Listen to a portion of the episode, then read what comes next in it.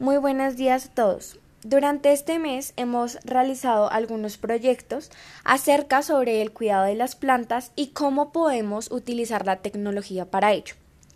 Como sabemos, las plantas son seres vivos como las personas y el resto de animales y nos proporcionan alimentos con sus diferentes partes comestibles, como hojas, frutos, entre otros. Dependiendo del tipo de planta que sea, las plantas solo necesitan agua y luz para crecer y algunas no tienen flores. ¿Por qué son importantes las plantas? Las plantas nos proporcionan alimentos, medicina, madera, combustible y fibras.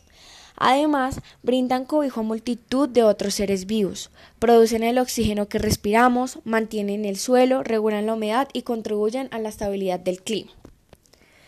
Algunas personas no saben acerca de los cuidados que debe tener algunas plantas. Cabe destacar que no todas las plantas son iguales, algunas necesitan otros cuidados, digamos, más recurrentes, por ejemplo, algunas necesitan más luz, otras más agua, entre otros. Pero vamos a hablar un poco sobre el cuidado de las plantas. Las plantas deben recibir una cantidad adecuada de luz al día. La mayoría de las plantas requieren luz brillante, pero eso no unifica que los rayos del sol deban caer directamente a la planta. Lo aconsejable es acomodar las plantas de acuerdo a los requerimientos de la luz de cada una, porque, como lo decíamos anteriormente, hay plantas para sombra y otras para luz. Otro de los requerimientos básicos son el agua. Rega regularmente sin excederte. Regar las plantas ayuda a un crecimiento y a mantenerlas sanas para proteger de enfermedades y daños provocados por insectos.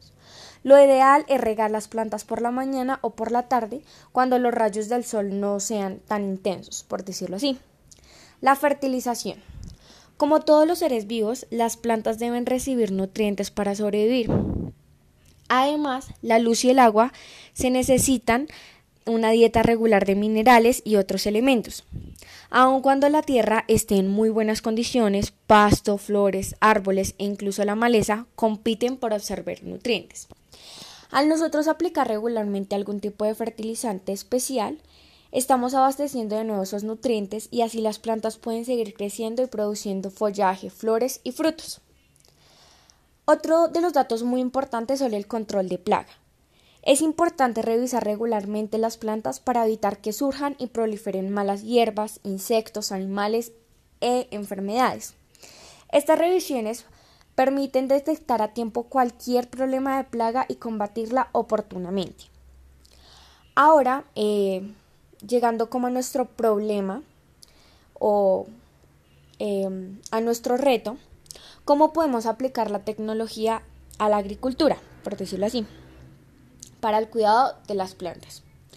Aplicar la tecnología a la agricultura permite compatibilizar la producción con el medio ambiente, consiguiendo mejores resultados de productividad, trazabilidad y sostenibilidad. Durante décadas, la agricultura se ha asociado con las producciones de cultivos alimenticios esenciales para nosotros. Actualmente la agricultura incluye la silvicultura, los productos lácteos, el producto de frutos, aves de corral y la apertura, entre otros.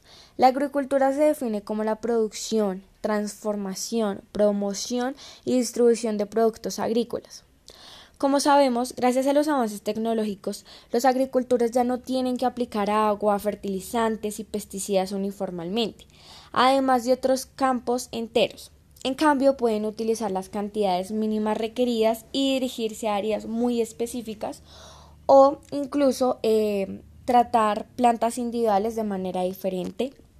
Bueno, como les decíamos anteriormente, eh, como los parámetros obtenidos porque no todas las plantas son iguales. Estos beneficios incluyen la mayor productividad de los cultivos, disminución de vertidos químicos en ríos y aguas subterráneas, mayor seguridad de los trabajadores, disminución del uso de agua, fertilizantes y pesticidas, lo que a su vez reduce los precios de los alimentos, Además, las tecnologías robóticas permiten la monitorización y una gestión más confiable de los recursos naturales, como la calidad del aire y del agua. También da a los productores un mayor control sobre la producción, procesamiento y distribución y almacenamiento de las plantas y animales, lo que resulta en mayor eficiencia y menos precio, condiciones de cultivos más seguras y alimentos más seguros y reducción del impacto ambiental y ecológico. Muchísimas gracias.